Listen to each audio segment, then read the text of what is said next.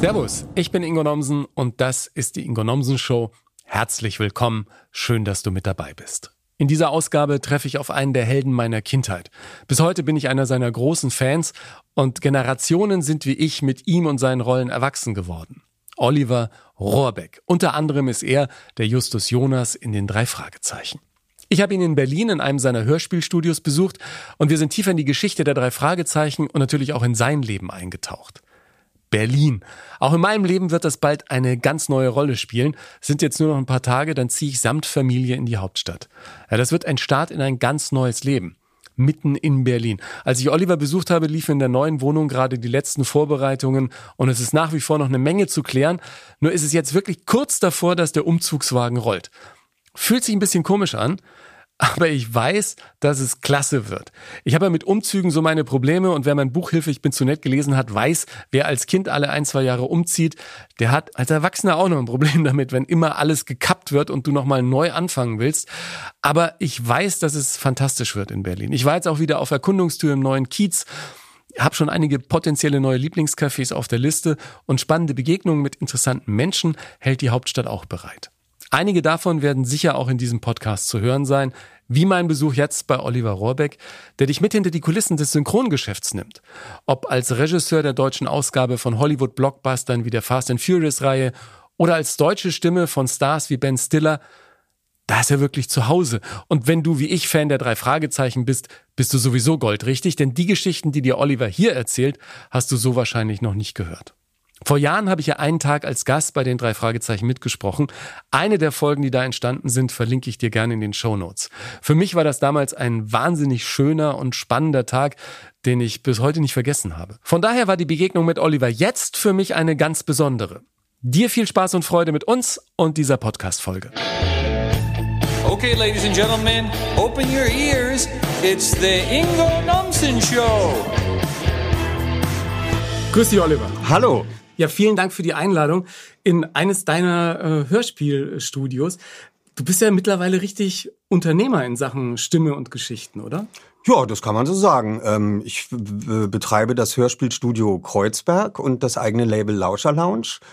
Bin aber natürlich dann noch wieder bei verschiedenen Filmen als freier Synchronregisseur äh, unterwegs und gefragt und mache ein bis zwei Filme pro Jahr. Und ähm, als Sprecher natürlich gehe ich dann wieder noch in andere Studios und für mich ist die Abwechslung das Schöne, dass ja. ich mal die eine Sache mache und dann wieder ein Hörbuch lese oder dann eben eine Hörspielregie mache. Äh, wie letztes Jahr ein Sebastian Fitzek Hörspiel, 17-stündiges, äh, also so eine Sachen. Das macht mir alles Spaß. Ich bin, ich bin, äh, fühle mich zu diesem, zu diesen Tätigkeiten berufen. Seit wann machst du das jetzt genau? Kannst du dich noch an den ersten Job so richtig für Geld als Kind erinnern in einem solchen Studio? Na, ich habe ja, ja angefangen vor der Kamera, da war ich ähm, sechs äh, bei der Sesamstraße. Das war noch die amerikanische Sesamstraße und die machten dann so drei Minuten Clips auf der deutschen Straße und was so ein Kind mit sechs da erlebt. Und davon habe ich mehrere gemacht bei der Sesamstraße. Und dann damals gab es nur das erste, zweite und dritte Fernsehen. Und deswegen ähm, war die, war die äh, ganze Filmwelt auch relativ klein und überschaubar und schwupps wurde ich schon irgendwo ins Synchronstudio ähm, empfohlen, die mich dann irgendwie für eine kleine Rolle geholt haben zum Ausprobieren und kurz danach äh, habe ich dann schon Pinocchio gesprochen. Konnte war, noch nicht mal richtig lesen. War das dann wirklich alternativlos für dich auch später als Beruf, einfach das beizubehalten, was dein Leben sowieso schon bestimmt hat? Ich habe schon hin und her überlegt, ob es das wirklich ist, aber es war's eindeutig. Ja. Und deswegen habe ich dann auch äh, in der 11. Klasse mein Abitur abgebrochen und bin dann lieber mit 17 auf die Schauspielschule gegangen. Und wie fanden das deine Eltern? Ähm, im Großen und Ganzen äh, haben die das natürlich hinterfragt, aber die wollten mich unterstützen und die haben ja auch gesehen, was ich da auch mit 17 schon für einen Erfolg hatte und äh, dass ich mir die Schauspielschule selber finanzieren konnte über Synchron und äh, Fernsehjobs und äh, die haben mich unterstützt. Ist so interessant. Wir haben uns kurz vorher äh, getroffen. Hier nochmal. Das letzte Mal haben wir uns gesehen, als ich bei den drei Fragezeichen mit dabei sein durfte, was für mich irgendwie ein mega Erlebnis war. Wir vielleicht gleich noch drauf kommen. Aber ich habe dir schon gesagt, du bist für mich so jemand, der total alterslos ist. Also du hast den Hasenklopfer bei Bambi gesprochen. Du hast mich mein ganzes Leben lang als Stimme begleitet. Ähm, das ist irgendwie un, äh, unfassbar. Du, du hast für mich sowas total Altersloses. Fühlst du dich manchmal auch so? Vielleicht auch zwangsläufig, weil bei den drei Fragezeichen, ihr werdet ja auch nie älter, ne? Ich fühle mich sehr alterslos, äh, wenn ich ganz ehrlich bin.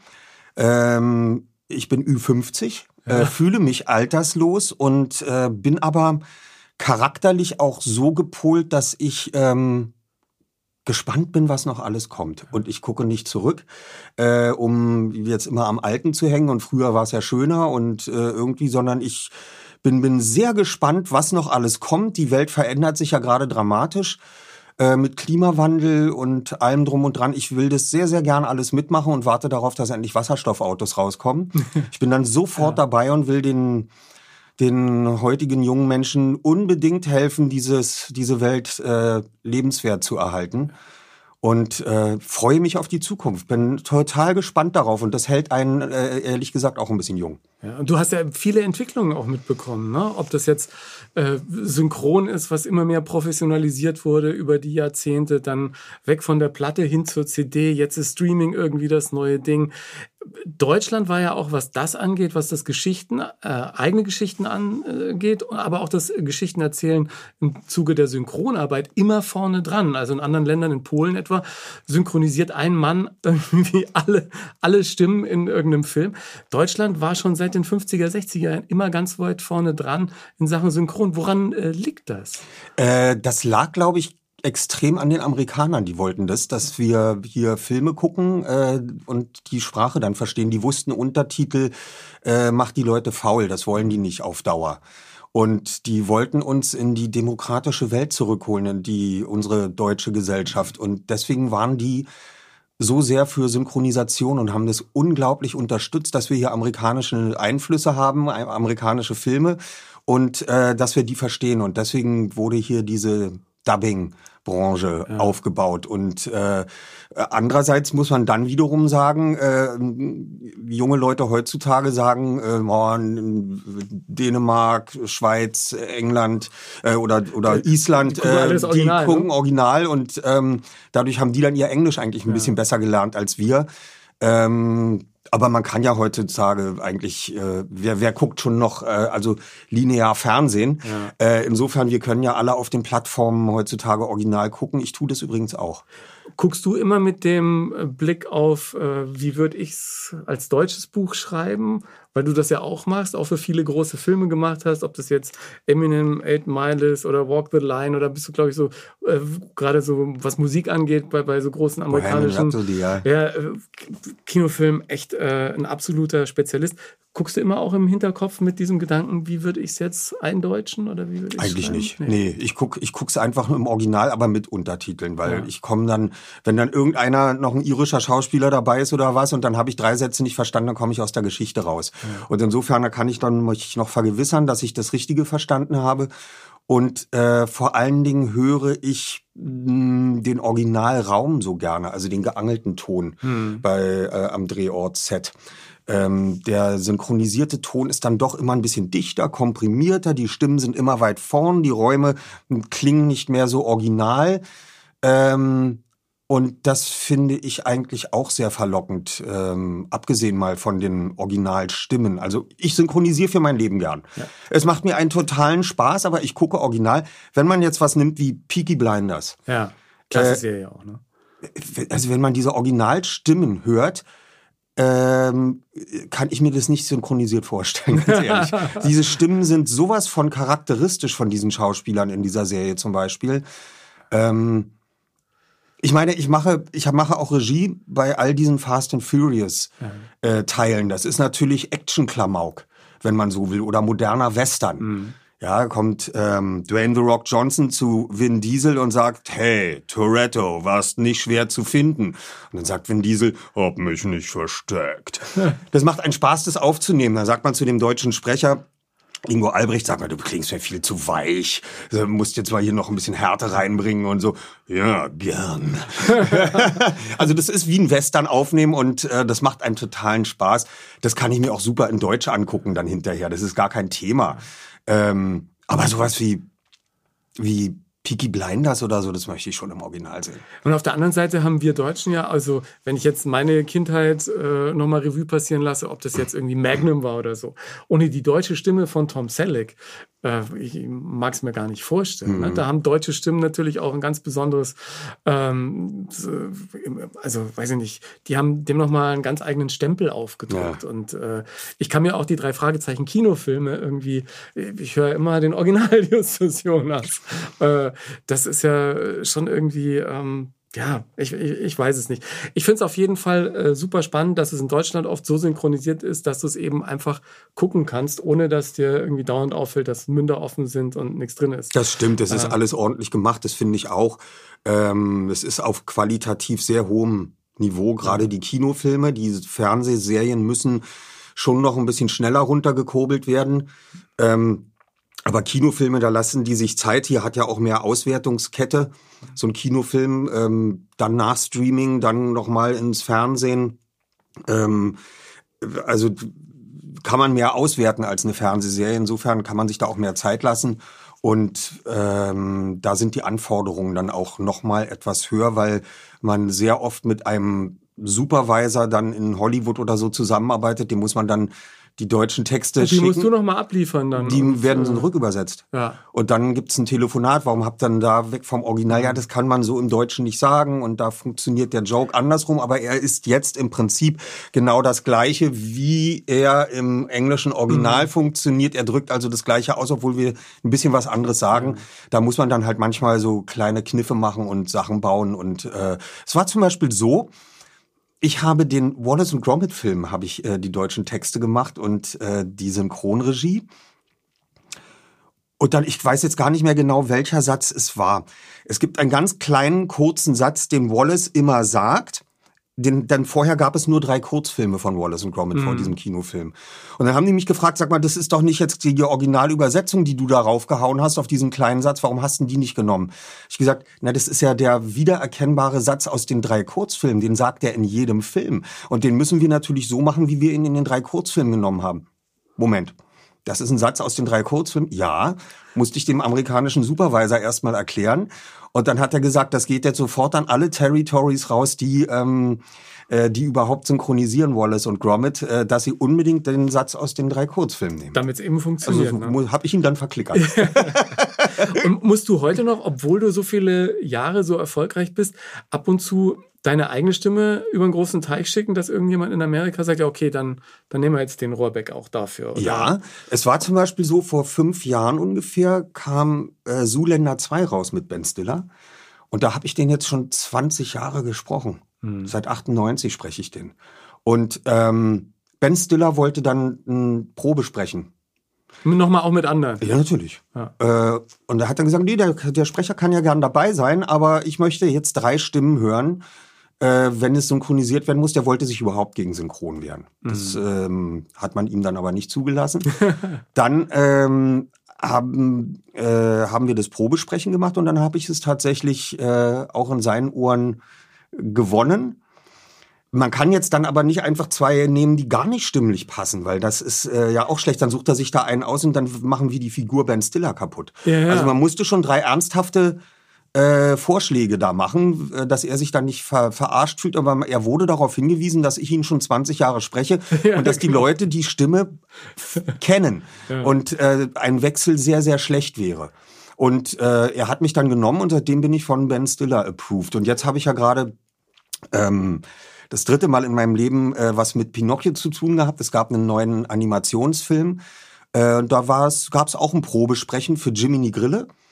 Und ähm, die, da habe ich gegen zwei sehr renommierte Leute dann auch gewonnen. Es wurde auch in Amerika entschieden. Ja, krass. Und dein erstes Ding, der Hase Klopfer hier als, als Kind, das haben auch die Disney-Leute in den USA damals. Das weiß ich nicht mehr, da war ich zu klein. Ja. Also da war ich sieben. Ich weiß gar nicht mehr, ob es da ein Probesprechen gab. Ich glaube nicht. Ja. Ich glaube nicht. Du kannst ja noch nicht mal lesen. Nee, aber Also ich konnte synchronisieren. Also ich konnte auf Mundbewegung sprechen und ich hatte Bock, auch wenn ich es zehnmal aufnehmen musste. Also ich war ein, ein Kind, was das als Spiel angesehen hat und nicht eins, was sich gequält fühlt, dadurch, dass man eine Aufnahme fünfmal wiederholen muss. Also ich habe das lange Zeit gemacht, dieses Synchronsprechen, weil ich glücklicherweise auch eine gute Schauspielerin hatte, die mich da so ein bisschen auch eingenordet hat und habe das in München während des Studiums, da gab es äh, in den 90ern genug Studios, immer wieder gemacht. Und das Erste, was mich total überrascht hatte, immer wenn eine Szene draußen spielt, musste in die Kammer gehen. Mhm. Das habe ich gar nicht für mich so zusammengekriegt. Äh, wenn alle wieder in irgendwelche kleinen Räumchen gerannt sind, weil sie sagen, jetzt ist eine Außenszene dran. Ich so, okay. Und was äh, als zweites irgendwie ganz schön erschreckend war, dass es eben schnell gehen muss. Also, dass keine Zeit da ist für stundenlanges Palaver, sondern dann kommt der Take und dann muss der sitzen. Ja. Und wenn der beim dritten, vierten, fünften, sechsten Mal nicht sitzt, da sind auch Menschen einfach wieder vor die Tür gesetzt worden. Ähm, also das, Tempo halt ist, das Tempo ist heute noch schneller geworden und wenn du dann manchmal so einen Satz hast, so einen Dreizeiler mit zwei Atempausen dazwischen, die vielleicht an einer untypischen Stelle sitzen mhm. und musst du dir das einmal im Original angucken und wie spielt er das und lacht er vielleicht noch an irgendeiner Stelle in dem ja. Satz einfach mal so drin. Das muss man ja alles wieder also mitspielen. Ähm, das musst du eigentlich beim ersten, zweiten Mal gucken haben und dann auch den diesen Dreizeiler schon im Kopf haben, weil wenn du den Text nicht im Kopf hast, dann klingt's abgelesen und das ist das, was die Leute dann sagen, wenn es synchronig klingt, weil dann immer einer von oben nach unten auf das Papier guckt und immer noch ins Buch und der muss ja noch den, das Ende des Satzes noch einmal angucken ja. und dann kommt dieser Synchronton da rein, der irgendwann oh auf den Mann. Susi. Ja, schön dich zu sehen, ruf mich an. Ja, also das ist äh, das ist natürlich die schlimme Form des Synchronisierens, aber das äh, passiert dann mal, wenn man den Satz noch nicht schnell genug im Kopf ja. hat. Es heißt ja auch synchron Schauspielern, ja, also ja. Synchronschauspielerin oder Schauspieler und nicht einfach nur Sprecher. Aber ich glaube, da hat die ganze Branche auch in den letzten Jahrzehnten äh, merklich gewonnen irgendwie, auch an Akzeptanz und an Respekt, oder? Die, äh, sehr, sehr. Es gibt dann diese Conventions, das hat mir Detlef Bierstedt, äh, Kollege, der George Clooney spricht, äh, erzählt, der war da jetzt gerade auf einer, wo dann, da war er zwei Tage nur zum Autogramme schreiben, ja, weil, die, weil er mehrere Rollen spricht, die die Leute toll finden ja. und äh, die kommen dann da hin und äh, finden das gut, da den deutschen Sprecher davon. Ja, man muss ja sagen, teilweise äh, gibt es ja schon Stimmen, die sagen, wir brauchen eigentlich gar keine Sprecher mehr, sondern es reicht uns eine KI, die du einmal reinsprichst und die äh, generiert dann die Stimme. Bei James Earl Jones sollen die das jetzt für Darth Vader so gemacht haben. Ich glaube da nicht ähm, dran. Ich glaube nicht dran. Nee, weil klingt, Worte ne? müssen beseelt werden und ähm, da sind die Phrasierungen oder die Rhythmen in der englischen oder amerikanischen Sprache doch manchmal woanders, als wo wir die Betonungsecken mhm. ähm, äh, hinlegen. Und ähm, ich kann mir das vorstellen, dass soll es ja irgendeine so israelische Software geben, glaube ich, mhm. dass also Brad Pitt tatsächlich seine Stimme hingibt und dann können die das auch mit seiner Stimme in Deutsch umsetzen. Ich glaube da aber nicht dran, weil emotionale Szenen, Ausbrüche, Geheule, das soll der Rechner dann alles in der deutschen Sprache und dann auch noch auf die Mundbewegung zusammenrechnen. Ähm, ich glaube da nicht dran, dass das funktioniert. Die, du musst Worte beseelen und ich liebe dich muss mit ich liebe dich beseelt werden, also mit Liebe. Äh, und ähm, ich habe oft genug Szenen auch in Serien, äh, mit dem spreche ich immer Greg German seit Ellie McBeal. Auch grandios, ja. Ellie McBeal war die erste Serie, die ich binge gewatcht habe irgendwann. Und der, der, selbst der hat einmal, da war dann einer seiner Angestellten, Billy war auf einmal tot und er flennte in dem Film, in der einen Folge. Mhm. Und ähm, ich habe das aufgenommen und dann sagt die äh, Synchronregisseurin sagt, ah, kannst du dann noch eine Spur mehr Gefühl reinlegen? Ich habe mich nur zu ihr umgedreht, mir lief die Suppe runter. Ähm, die Tränen liefen mir runter, ich war schon klatschnass und sie sagt, nee, war alles gut, entschuldige, genau. entschuldige. Und ich weiß nicht, wie der Computer das machen will. Ja, Worte müssen beseelt werden, finde ich einen ganz, äh, ganz, ganz tollen Satz.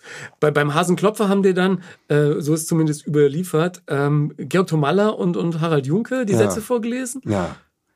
Wie war das für dich? Waren das für dich Superstars oder war das einfach Ach, das hat Harald mir, und mir äh, hat man nicht gesagt, dass das Superstars sind. Ich fand, das waren einfach ältere Kollegen, die nett waren. Ja. Und die waren auch total nett zu mir. Wer noch viel netter war, war der Synchronregisseur Heinrich Riedmüller. Und Heinrich Riedmüller Ähm, War das nicht Ihr Orchesterchef oder Heinrich Or- Riedmüller war festangestellter Gebrauchskomponist beim Rias Berlin. Und der hat für alle möglichen Sendungen, ah, wir brauchen jetzt hier mal eine Auftaktmelodie für eine neue Radiosendung, mache ich, hast du in einer Stunde. Ja, habe ich noch als Kind das Orchester. Und dadurch bin Riedmüller. ich zu Dalli Dalli gekommen, weil der hat natürlich die Dalli Dalli Musik im Studio bei Hans Rosenthal eingespielt. Dum, dum, dum, dum, dum, dum, das war seine Musik. Ja. Und der hat mich mitgenommen nach München und äh, wir haben ähm, äh, wir haben Sketche den Kandidaten vorgespielt, wo Fehler drin waren, die mussten die erkennen.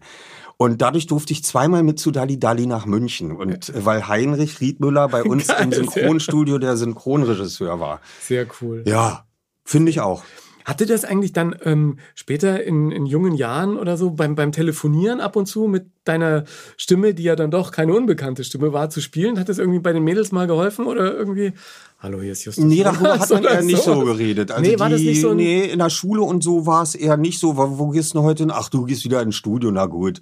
Also es war nicht cool und so. Es war, ich habe es 10, 15 Jahre später erfahren, es fanden alle cool. Ja, ja. Man hat einfach aus Coolheit nicht drüber geredet. Ja. Und ähm, ich war immer sehr eingebunden in meine Schulklicken. Ähm, ich habe immer dann meinen, meinen späteren Beruf machen können. Nach der Schule, halb zwei, stand ein Taxi und hat mich ins Synchronstudio gebracht, wenn mal Serie war.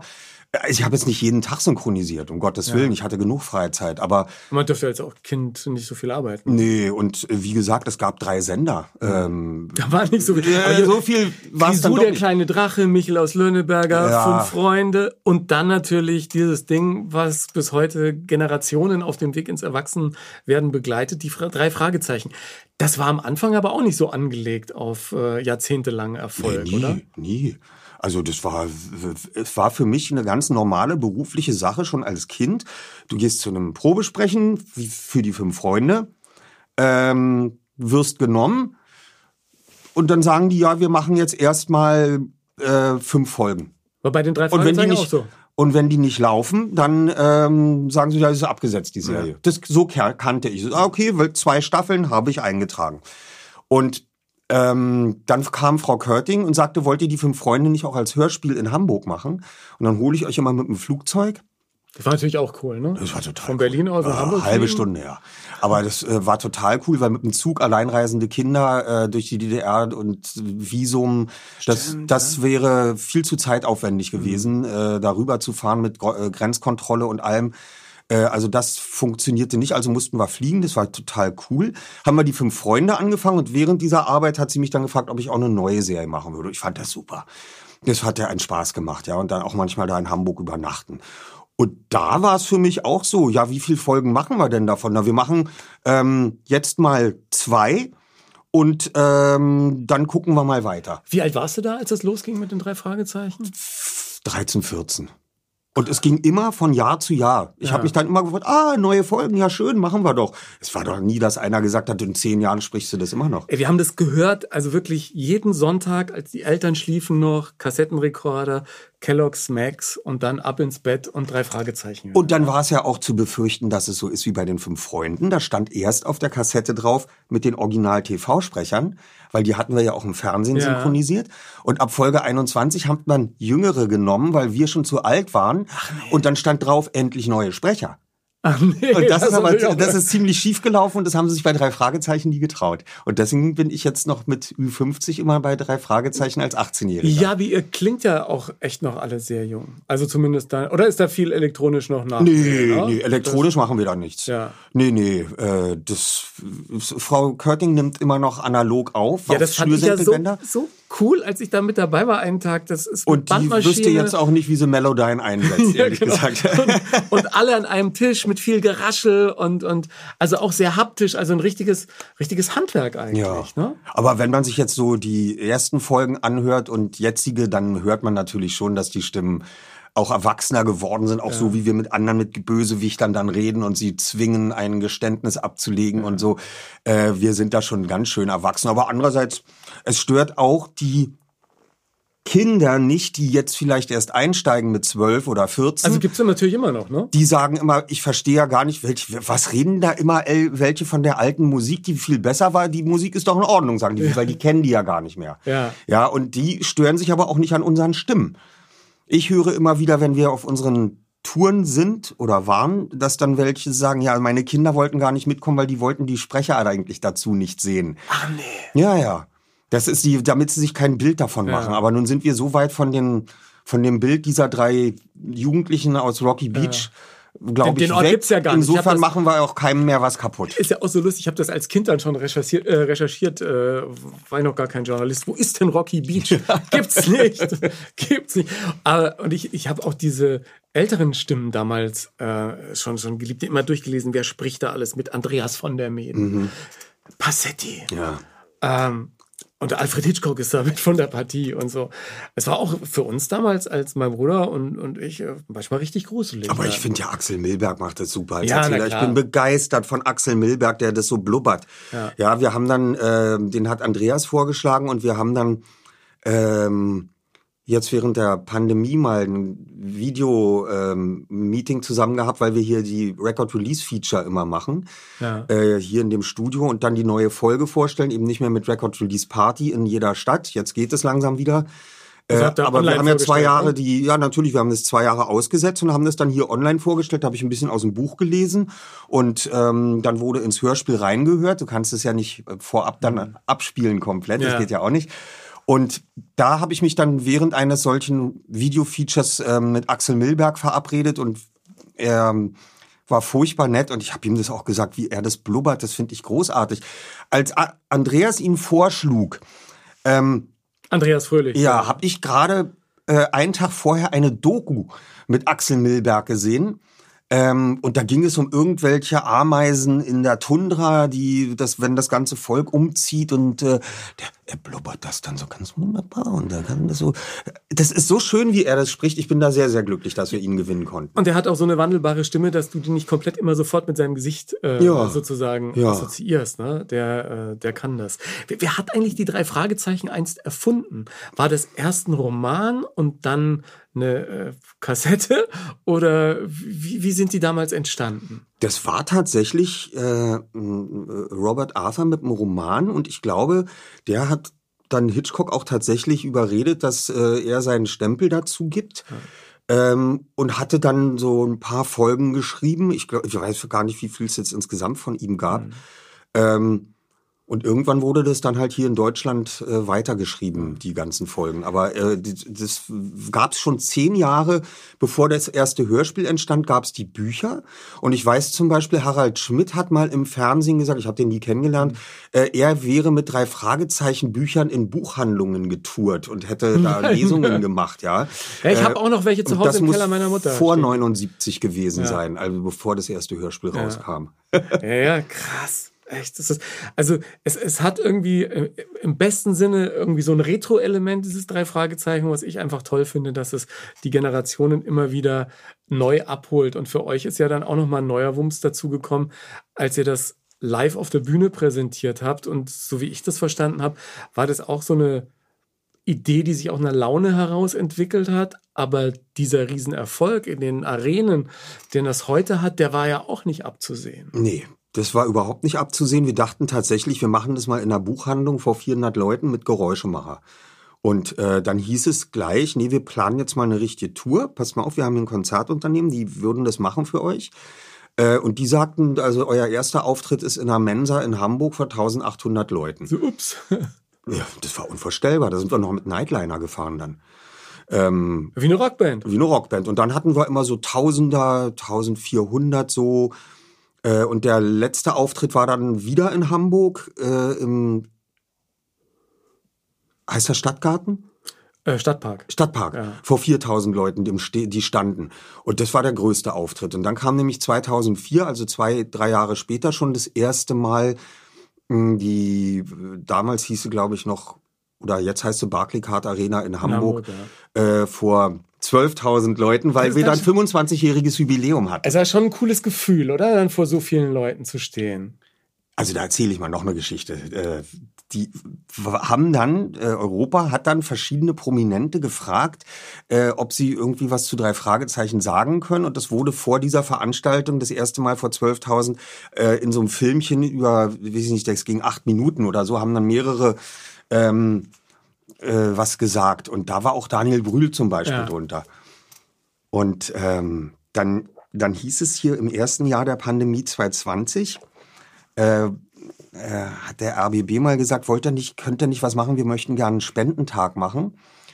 Und ähm, wenn die Leute genug spenden, dann müssen sie eine Belohnung kriegen und die Belohnung ist, ähm, dass sie eine 20-Minuten-Folge drei Fragezeichen extra geschrieben kriegen. Sag ich, wie extra geschrieben? Naja, es gibt ja nicht, die anderen sind alle zu lang und man kann nicht einfach was abspielen, was wir schon aufgenommen haben. Sag ich, okay, na dann muss ja ein Autor eine Geschichte liefern. Mhm. Genau, habe ich gesagt, dann frage ich mal Sebastian Fitzek, hat er gemacht. Hat drei uns ein Frage DIN A4-Blatt gegeben, also von einem Geschichtsablauf, hat er gesagt, ich kann, weiß aber nicht hier Manuskripte schreiben und Dialoge. Habe ich gesagt, das machen wir hier. Wir heißen Hörspielstudio Kreuzberg, wir machen das. Äh, wir produzieren das dann hier auch für den Spendentag, das ist dann unser, unsere Beteiligung dafür. Ähm, und dann habe ich äh, mir die Nummer von Daniel Brühl besorgt und ihm eine SMS geschrieben, bist du in Berlin und hättest du Lust in diesem für Umme äh, den Bösewicht zu sprechen. Ich habe nur zurückbekommen, wann muss ich wo sein? Ja, b- Fan. Und ne? ich, äh, hier stand er da und ich habe äh, mich natürlich so gefreut, ihn mal kennenzulernen. Äh, und musste ihn hart rannehmen, er war eigentlich viel zu nett für die Rolle. Ja, ich bin auch viel zu nett. Ich kenne das. Ich kenn das. Was, was ich ja auch, also nicht nur, dass es für mich eine große Ehre war, da plötzlich im äh, legendären Studio von Heike Dine Körting mit äh, den Helden meiner Kindheit am, am Tisch zu sitzen und gemeinsam zu sprechen, sondern was ich auch klasse fand, äh, Frau Körting kommt da rein und sagt, äh, ja, Ingo, ähm, könnten Sie noch äh, für die andere Folge hier mal, hier noch zwei Sätze und, und hier müssen wir noch auch noch Also mit uns auch mal, ja, ja. Und das finde ich aber auch Aber cool. guck mal, ja. da bist du ja im Vorteil, denn äh, bei, bei mir ist es zum Beispiel so, Du wenn kannst es gar nicht machen, ne? ich, wir machen es, wir haben es ja auch gemacht, dann äh, zu dritt dann bei TKKG irgendwelche Rocker gesprochen oder so, aber dann äh, haben wir auch einen Künstlernamen dann in die Besetzungsliste schreiben lassen. Ja. Ich war immer Lars Lächel. und ich kenne einen Lars Lächel und habe ihn gefragt, ob ich seinen Namen benutzen darf. nee. Ja, weil, naja. LL, äh, ich wollte irgendwie ZDF-tauglich sein. Bundula Gause, Lars Lächel. So, ähm, so, und ähm, wir, wir haben das also auch gemacht, aber du bist im Vorteil, weil äh, wenn ich bei Frau Körting ankomme, es ist ja immer noch so, dass wir drei sie siezen und sie duzt uns schon immer. Sie Hat- sagt, hallo Oliver, also schön, dass ihr da seid. Das ist das einzige Mal, dass sie mich anspricht. Und dann aber schwenkt sie um. So, Justus, dann geh mal schon gleich ins Studio, geh mal rein, geh mal rein. Äh, Justus, du bist dran. Die vergisst, dass ich Oliver heiße. Und sie dir sagt sie wenigstens Ingo.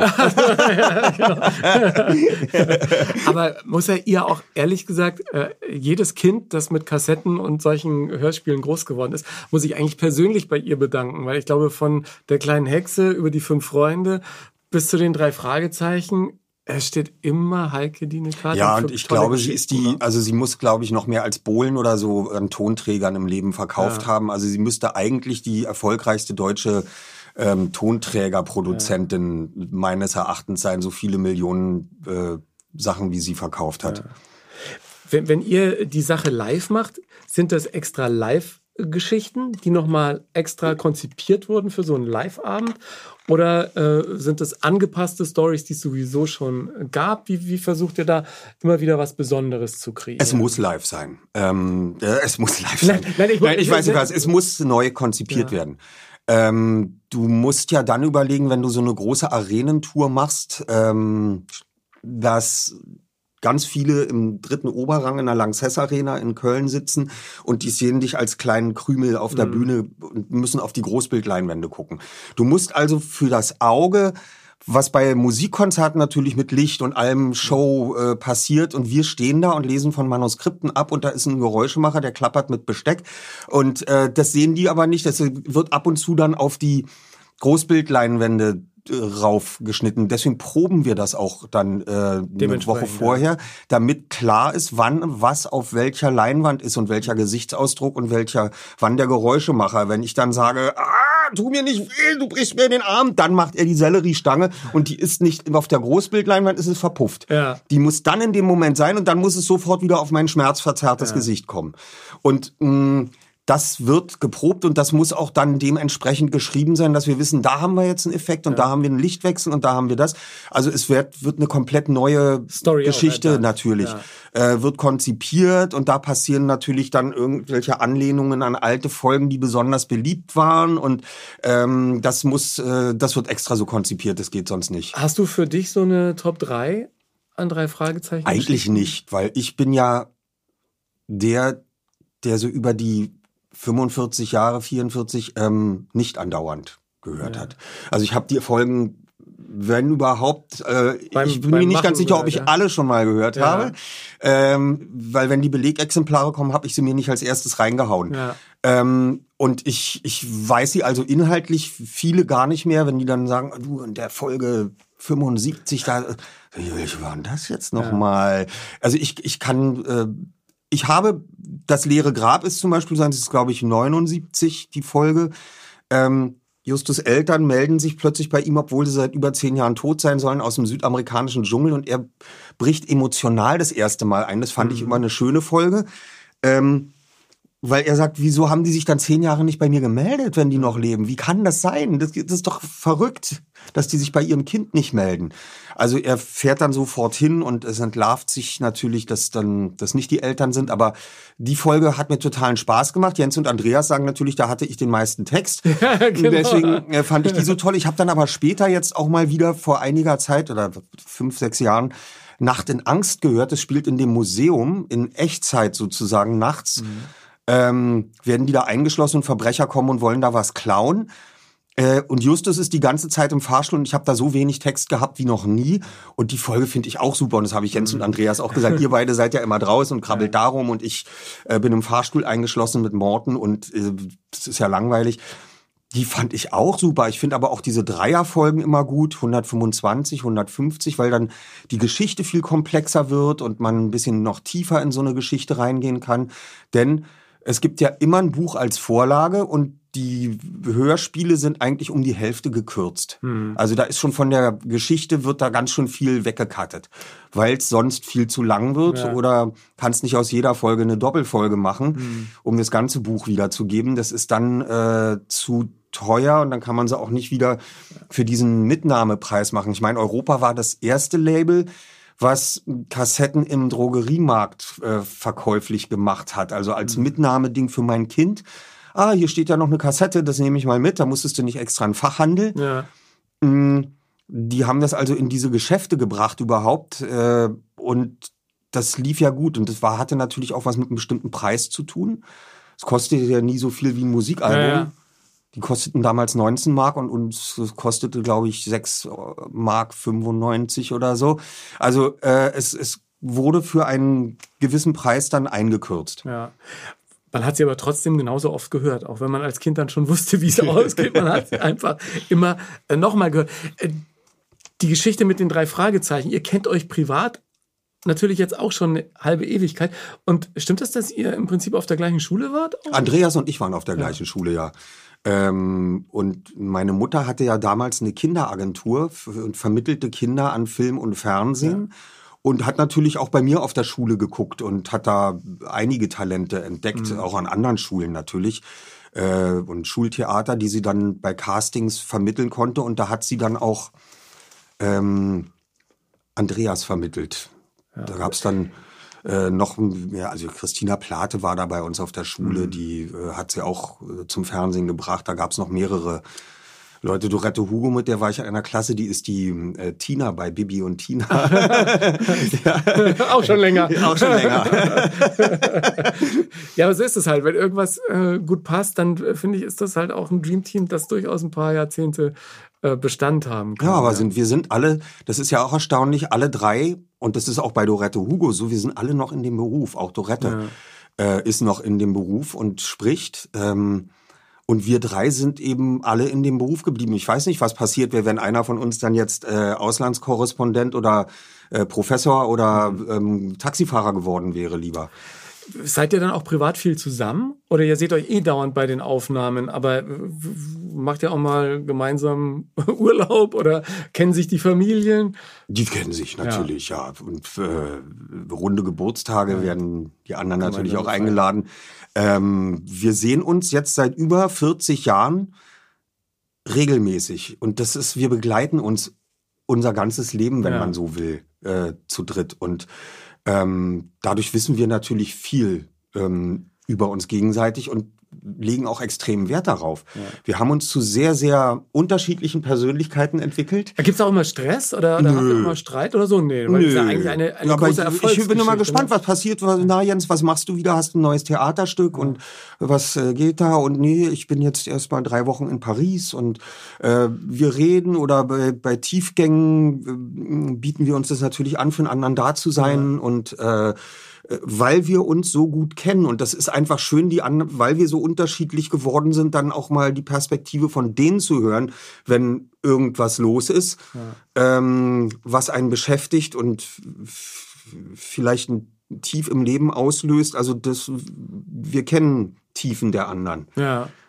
Aber wenn man sich dein Leben anguckt, so als Außenstehender, denkt man eigentlich, ey, bei dem ist ja schon seit der Kindheit immer nur weiter und bergauf gegangen, oder? Vom Kinderschauspieler zum Kindersprecher, zum bekannten, erfolgreichen Sprecher, Regisseur und so weiter.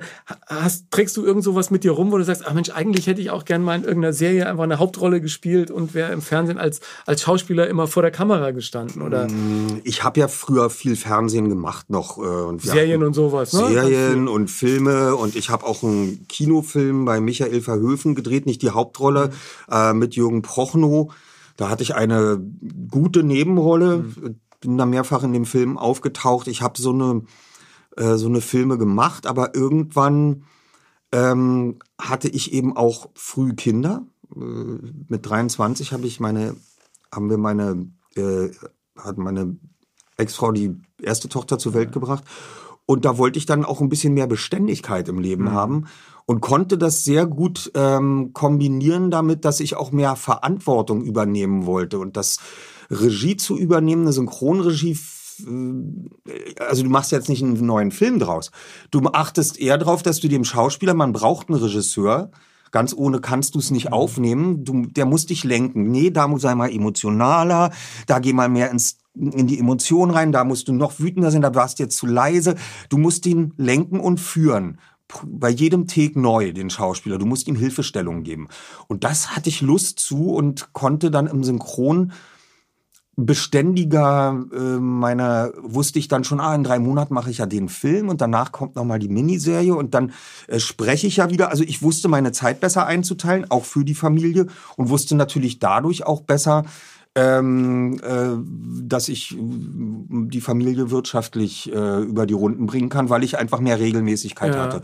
Und da habe ich dann gerne ähm, das Fernsehgeschäft für aufgegeben irgendwann, weil mich das äh, noch mehr ausgefüllt hat. Und dann habe ich große Hollywood-Filme plötzlich machen dürfen. Ja, das, wie, wie lange dauert das eigentlich, wenn man dann so einen Hollywood-Film übersetzt? Und Wurde plötzlich angerufen, so? ja, du, äh, du sollst Eight Mile machen mit Eminem. Ähm, musst aber jetzt, da kommt dann mit dem Produzenten und Regisseur des Films in London ein Treffen mit den Spaniern, den Franzosen, den Russen und den Deutschen. Äh, ihr müsst euch in London drei Tage mit dem treffen und über alles reden, wie ihr es machen wollt. Spannend, oder? Ja. Also wirst du da eingeladen und triffst den Hollywood-Regisseur, auch von dem Ray Charles-Film, musste ich wieder nach London. Ähm, da musste ich mal nach Amsterdam zu so einem Ja, die vertrauen dir ja quasi ihr Baby an, ne? Und so ist es. Und, und, und du stammelst so in deinem Schulenglisch dann äh, da rum und äh, dann sagen die aber immer, alles gut, alles ja. gut, wir, wir können gar kein Deutsch, also wir können dir genau. nicht entgegenkommen und du kannst wenigstens unsere Sprache und ähm, das ist, das finde ich sind spannende Aufnahmen, die trauen dir das zu, einen so großen Hollywood-Film, den die jahrelang konzipieren und der sie 30 Millionen kostet, äh, in deine Hände für die deutsche Fassung zu geben. Wie, wie lange wie lang dauert das dann, bis du den übersetzt hast, bis ist das so also sprichst du den dann, musst du ja, oder? Allein für dich schon mal durchsprechen, ob das Ich krieg so eine passt? Übersetzung, ähm, die macht einen Übersetzer. Mhm. Äh, kriege ich eine Übersetzung und mache es dann lippensynchron. Und Mhm. dafür brauche ich dann bei so einem Film, der hat äh, sechs oder sieben Akte, ein Akt sind immer 20 Minuten. Also Mhm. ein normaler Spielfilm hat eine Stunde 30, fünf Akte. Und so ein Film hat dann aber so ein Biopic, Mhm. hat dann sieben Akte, ist einfach nochmal 40 Minuten länger und ähm, da brauche ich, da brauche ich zehn Tage, für, um den Lippensynchron zu machen. Dann wird dann noch vom Cutter in Takes äh, geschnitten. Also das sind diese einzelnen In Schnipsel, der Zeit besetzt, ne? genau, in der Zeit besetze ich die anderen Rollen, wenn es keine Feststimmen Mhm. gibt und ähm, schicke die Besetzungsliste auch ähm, nochmal zur Vorlage nach Hollywood und oder nach London und ähm, oder es gibt nochmal wie bei Wallace und Gromit eine Rückübersetzung.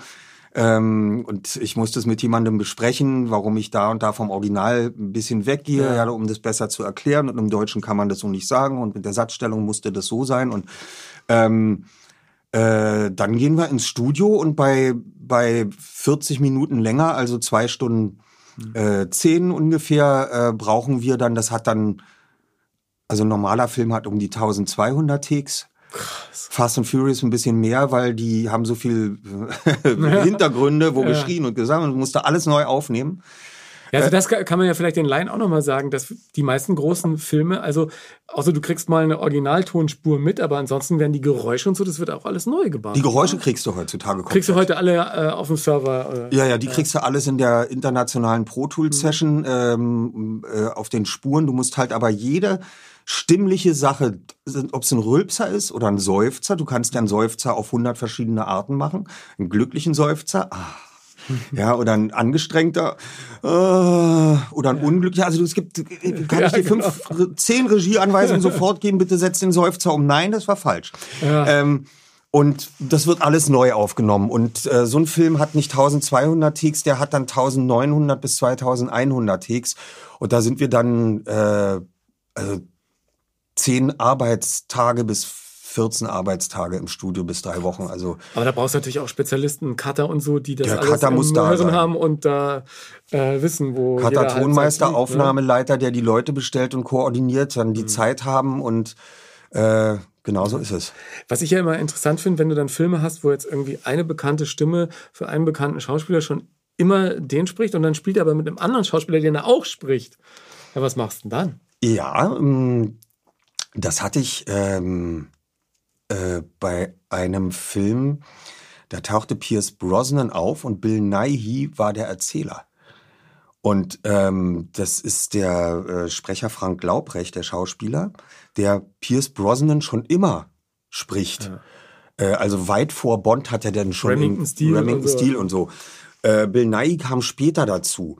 Und ähm, entweder fragst du ihn, wen willst du, aber bei Pierce Brosnan habe ich gesagt, der spricht Pierce Brosnan, weil Bill Nighy nur als Stimme, als Erzähler auftaucht. Da gab es für mich keine Frage. Und dann habe ich ihm aber auch erst nach den Pierce Brosnan Aufnahmen gesagt, dass Bill Nighy, da war er richtig angefasst, der wollte dann lieber Bill Nighy machen. Habe ich gesagt, wir können nicht auf Pierce Brosnan einen anderen Sprecher nehmen. Das geht gar nicht. Ich musste für Mamma Mia, die habe ich beide gemacht, äh, Pierce Brosnan casten, weil sie wollten hören, ob der Sprecher an die Gesangsstimme ranpasst. Und wir haben gesagt, es geht kein anderer, es geht nicht. Ja. Naja. Die Pierce Brosnan ist auch so eine, also äh, genauso wenig könnte man dich bei den drei Fragezeichen umbesetzen. Ich glaube, dann wäre das auch irgendwie, dann wäre das auch nichts mehr, ja. Wie, wie lange glaubst du, macht ihr das noch? Keine Ahnung. Das ist offen. Ewig weitermachen. Wir oder? machen es weiter, Ja, ja. Das also- ist doch, macht doch Spaß. Ja. Und äh, da gibt's, wird kein Ende festgelegt jetzt. Also ich, ich bin gespannt. Ich muss mir das unbedingt, äh, ehrlich gesagt, auch mal, äh, mal live angucken. Was guckst denn du dir eigentlich dann noch an? Das hast du gerade schon gesagt, Peaky Blinders ist so eine Serie, oder? Die du offensichtlich liebst. Ja, die fand ich gut. Ähm, ach, ich gucke alles Mögliche. Von äh, gestern habe ich ähm, äh, Lauchhammer geguckt. Das ist gerade so ein deutscher Sechsteiler. Wie heißt der? Lauchhammer. Lauchhammer. Das spielt in der Lausitz und ist so eine bisschen mysteriöse, also eigentlich ein Tatort mit sechs Folgen. Ah, klingt gut. Ja, klingt super. Gut. Und halt läuft die, ähm, das läuft äh, in der ARD-Mediathek oder jetzt kommt der zweite, der dritte Teil, glaube ich, äh, jetzt irgendwann am Ja. Freitag oder wann im Fernsehen. Ich gucke es aber jetzt schon vorab in der Ja, ja, Mediathek klar. Binge. und bin Binge äh, finde das extrem spannend, weil ich die deutsche Art zu filmen, die finde ich auch wieder ganz einzigartig. Also so ein weißt du, diese Tatorte oder sowas mit den deutschen Betroffenheitstönen, ja. Äh, hast du davon schon gehört? Ich muss erst äh, darüber nachdenken. ja, diese, das äh, wirst du im englischen Film nicht haffen und äh, dann es ist auch kein französischer Betroffenheitsfilm oder Psychofilm, Ja. die dann sagen Jean-Claude, ich muss mit dir reden, ich muss mit dir reden, setz dich hin, setz dich. ja, erstmal alle Sätze wiederholen, französisch, ja. und dann dabei rumfuchteln und auf jeden Fall die Franzosen machen eine Schippe, die Unterlippe wird vorgeschoben, ja, und dann ist es immer so ein bisschen Rallye, Rallye sagt man in Frankreich, wird immer so ein bisschen beschwert und ge, äh, Gesicht verzogen. Die drehen anders als Deutsche. Und dieser, dieser deutsche Ton in solchen ernsthaften Filmen, den finde ich super. Ja. ja, und da möchte ich, ich möchte auch keinen, also ich gucke jetzt viel Original, ich möchte allerdings auch keine englische Fassung eines Tatorts sehen. Äh, Ja, genau. Das, ja, also- oder der italienische oder, Oder so. ja, und ich habe, ich habe, um das auch mal zu sagen, und kann ich mich ja outen hier, ähm, ich habe Riesenschwierigkeiten mit dem Istanbul-Krimi oder dem Florenz-Krimi äh, mit deutschen Schauspielern, die äh, dann den Italiener spielen und da leben eigentlich und äh, ja. Äh, da komme ich, komm ich nicht so rein in die ja. Geschichte. Also das ist, nee, nee, nee, nee, nee, nee, nee, das ist nicht meins. Und am Wochenende hast du sowieso äh, keine Zeit zum Fernsehen oder äh, Streamen. Da bist du fußballmäßig angedockt. Bei Hertha und bei St. Pauli. Ja. Das funktioniert. Das funktioniert super. Ich habe 2021 in der Sommerpause gab es dann ein Testspiel zwischen St. Pauli und Hertha BSC. Das ist dein Spiel am gewesen, Millantor.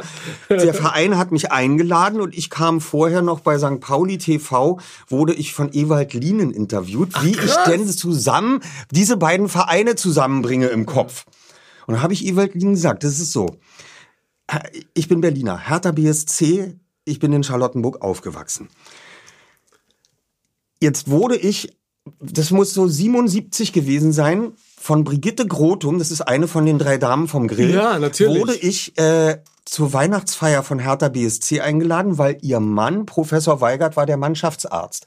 und sie trat bei der Weihnachtsfeier von Hertha BSC auf. In der Zeit waren die auch ganz gut, so mal Dritter und so. Ähm, und wir machten Sketche. Ich als Kind neben ihr, als also Stichwortlieferer und sie hatte dann die Pointen. Wir haben Wacker 04 und Tennis Borussia wird drüber hergezogen Ja. und Berliner Vereine, ist ja klar. Ähm, und dann durfte ich am Tisch mit Erich Bär sitzen. Und ein Trikot habe ich noch bekommen von der Mannschaft damals und war bei der Weihnachtsfeier von Hertha BSC. Da ist man dann drin, ne? Da kommst du nie mehr raus. Du kommst da nie mehr raus und dann sagst du, die waren dann die fast die ganzen 80er waren sie in der zweiten Liga. Dann sagst du, wir haben sie heute wieder gespielt. Oh Gottes Willen. Ich guck, ich guck, interessiert mich gar nicht mehr Fußball. Ich guck ja eh nur noch Dart.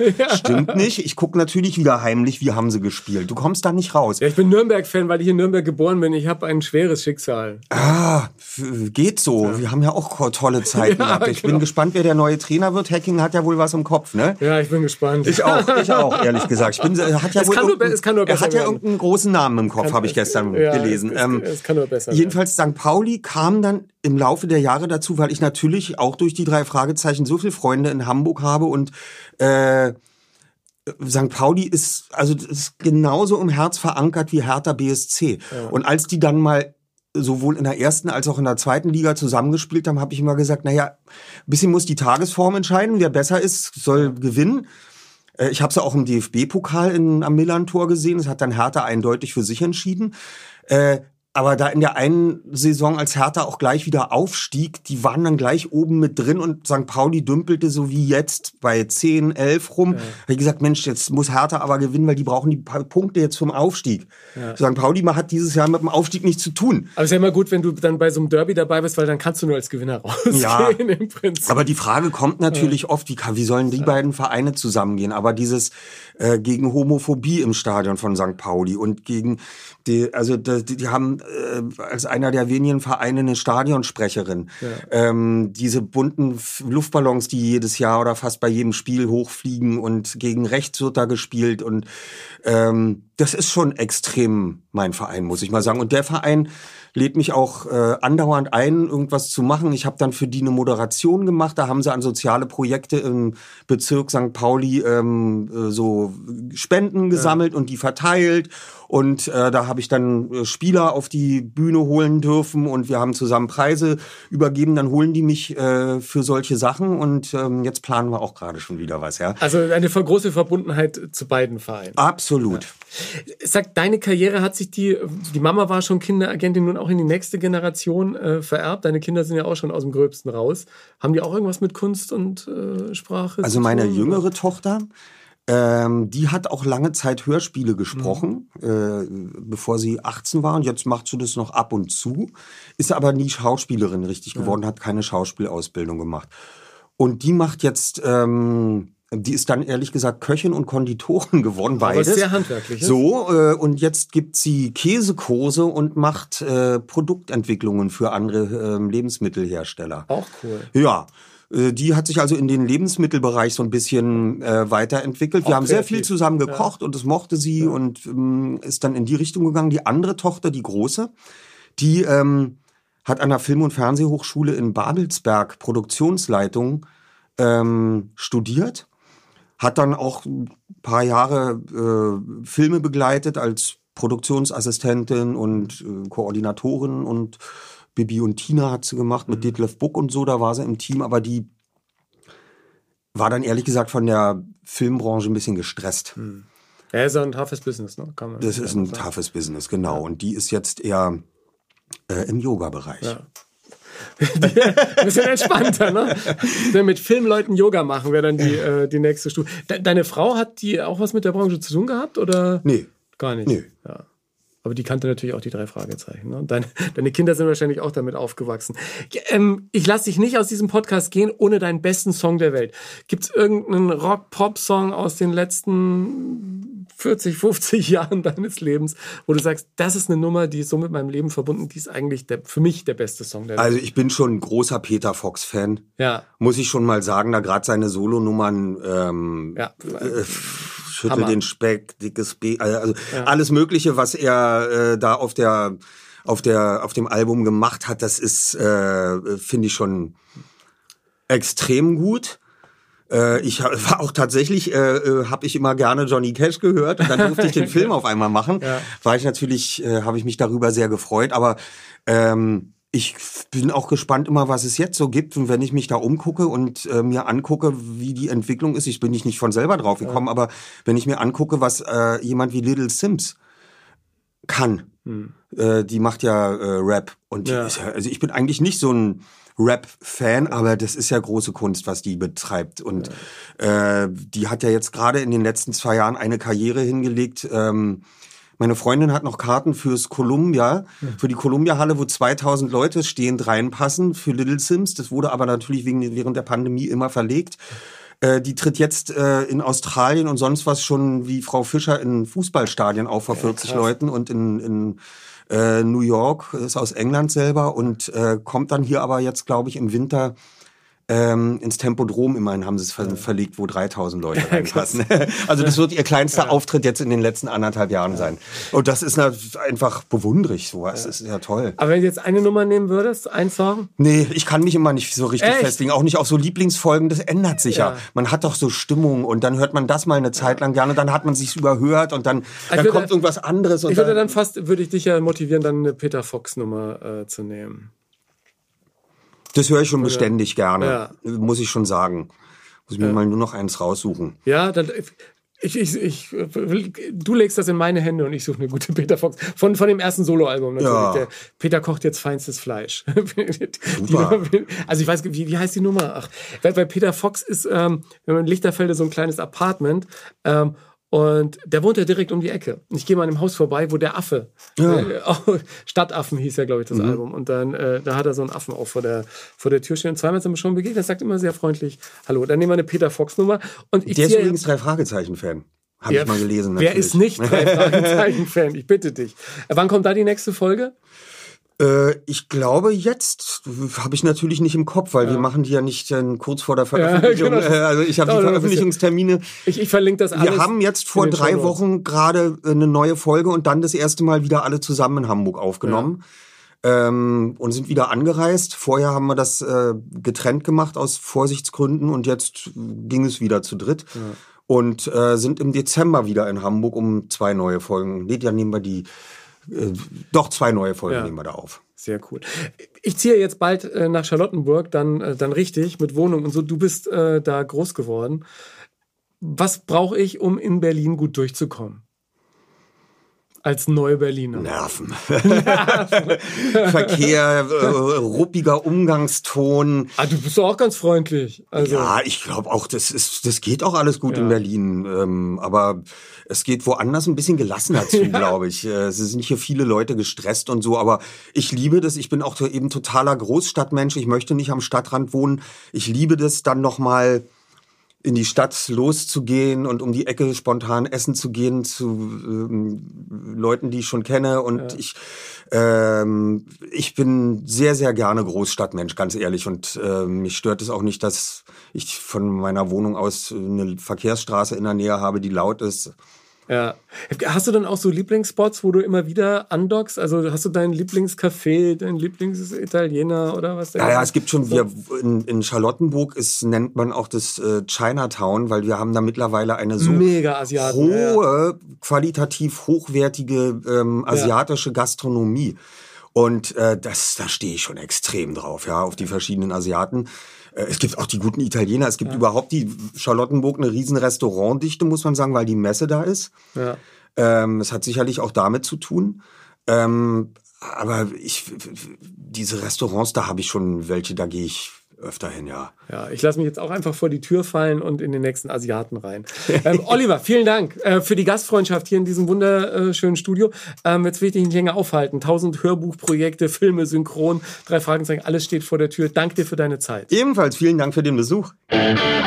Wenn du mehr zu den Menschen im Podcast wissen und tiefer in die Themen eintauchen willst, in den Shownotes gibt's jede Menge Links dazu. Folg mir auf Instagram oder Facebook, teile den Podcast mit deiner Community und anderen, denen er gefallen könnte, poste dein Feedback unter den Beiträgen zur Folge oder schick mir einfach eine Nachricht. Wenn du Lust hast, schau gerne auch in mein Buch Hilfe, ich bin zu nett rein, in dem ich meine Entwicklung der letzten Jahre beschreibe, raus aus der Nettigkeitsfalle, rein in ein ganz neues Leben. Ich freue mich, wenn du auf Apple Podcasts oder Spotify eine ehrliche Bewertung abgibst, das erhöht die Sichtbarkeit der Show. Dank dir dafür. Die Playlist zum Podcast heißt Der beste Song der Welt und die gibt's auf meinem Spotify-Kanal. Alles wird in den Show Notes verlinkt. Dir vielen Dank fürs Hören heute und bis zum nächsten Mal.